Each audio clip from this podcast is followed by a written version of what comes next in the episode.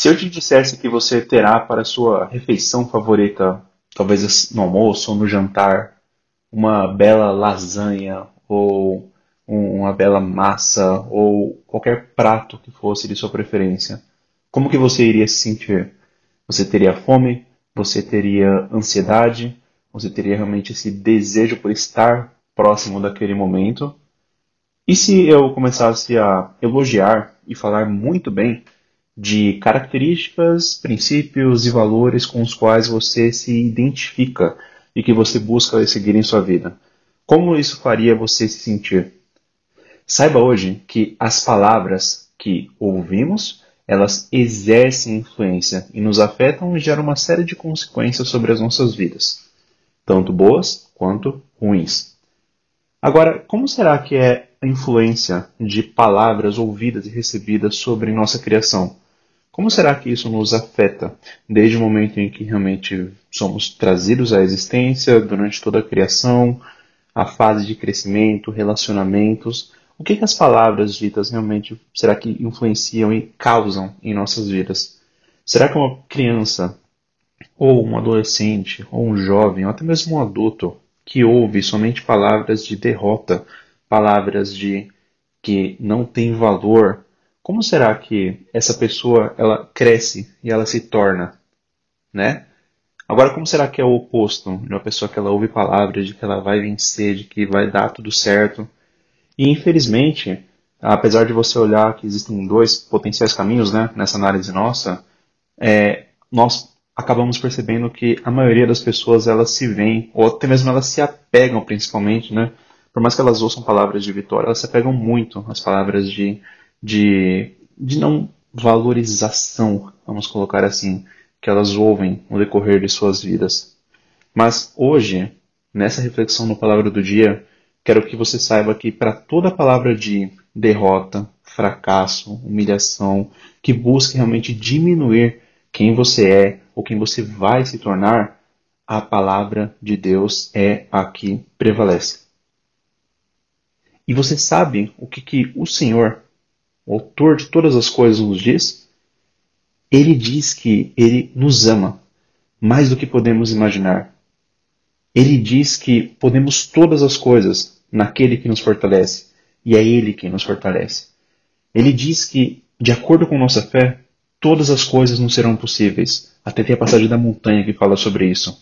Ele diz que Ele nos ensinará todas as coisas.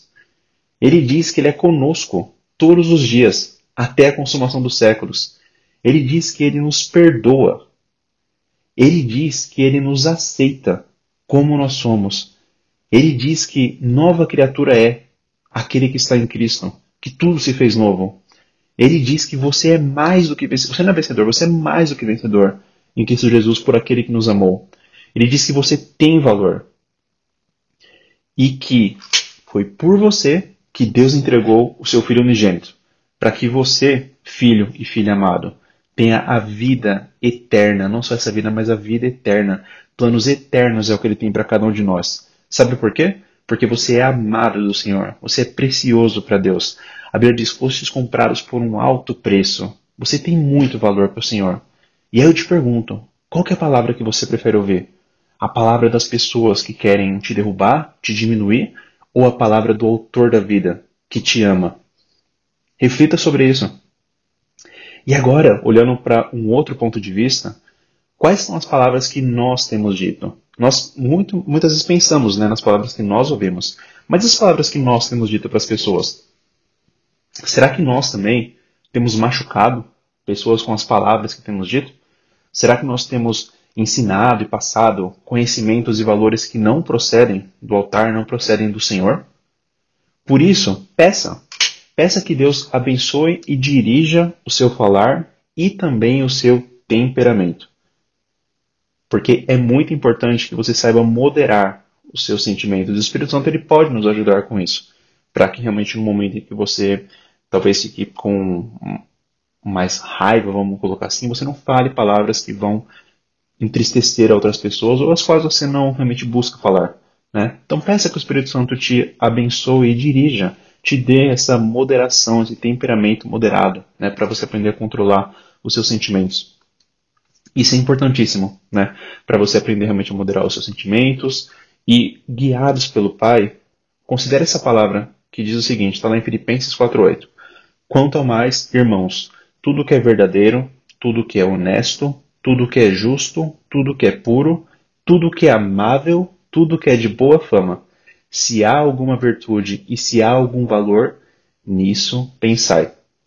Então, lembre-se hoje, palavras têm poder, muito poder. E se corretas, elas terão poder não para derrubar, não para destruir, mas para erguer e edificar. E o melhor de tudo, na rocha viva, o Senhor, que nos ama para sempre. Deus abençoe, pessoal.